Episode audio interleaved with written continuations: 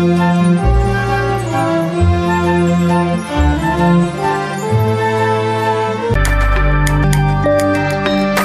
No quesito educação, apuramos que no plano de governo do ex-governador Wellington Dias, no item 2.3, havia a promessa de investimentos em curso de pós-graduação na UESP, a Universidade Estadual do Piauí, mas em nenhuma parte do plano constava outros investimentos na instituição que carece de muitas coisas, como explica o professor e coordenador de comunicação do Sindicato dos Professores da UESP, Antônio Dias dias. Falar dos desafios para o novo governo já é um desafio em relação ao UESP, porque são tantas coisas que a nossa universidade carece que fica até difícil escolher algumas aqui. Né? Há um estudo da professora dos colegas professores da universidade, que mostra que nos últimos 5, 6 anos da universidade, o governo executou, em média, em torno de 68% do nosso, nosso orçamento, ou seja, 30% do dinheiro não chegou à universidade. Isso significa dizer que faltou dinheiro para o investimento, faltou dinheiro para montar um laboratório, biblioteca. Por sinal, a Universidade Estadual do, Piauí Oeste carece exatamente desses recursos. A universidade não tem nenhum restaurante universitário, não tem nenhuma casa de estudante, é, as bolsas que se oferecem aos estudantes são insufici insuficientes. Bolsa auxílio moradia, auxílio alimentação, bolsas trabalhos, as bolsas para pesquisa são também em quantidade diminuta. Os salários de professores estão congelados há 7, 8 anos. Vejam que absurdo. Isso é, digamos assim, a prova cabal da desvalorização da docência. E sem valorização do corpo docente, não há educação.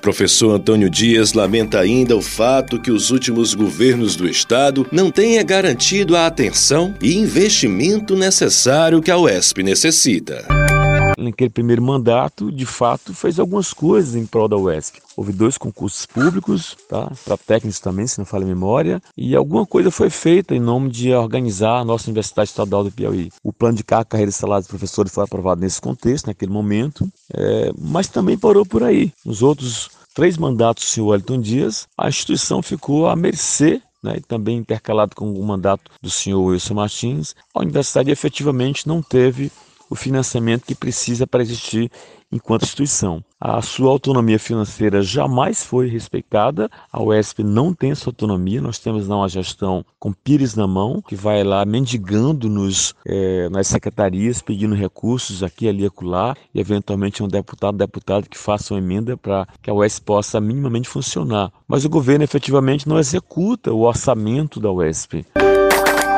Para a estudante Maria Antônia, a principal necessidade da UESP é que ela possa ter autonomia financeira precarizada e muito socateada. É, eu acredito que, inclusive, um dos principais desafios hoje que a gente tem é que o governo do estado possa garantir o que já é de direito da universidade, que a universidade possa ter a sua autonomia financeira. É, que internamente, é, dentro dos espaços de deliberação, a universidade possa gerir o financiamento né, e, e a verba que vai, que é destinada para ela e dizer como e em quais locais né, essa verba ela deve ser gasta e como que ela deve ser gasta.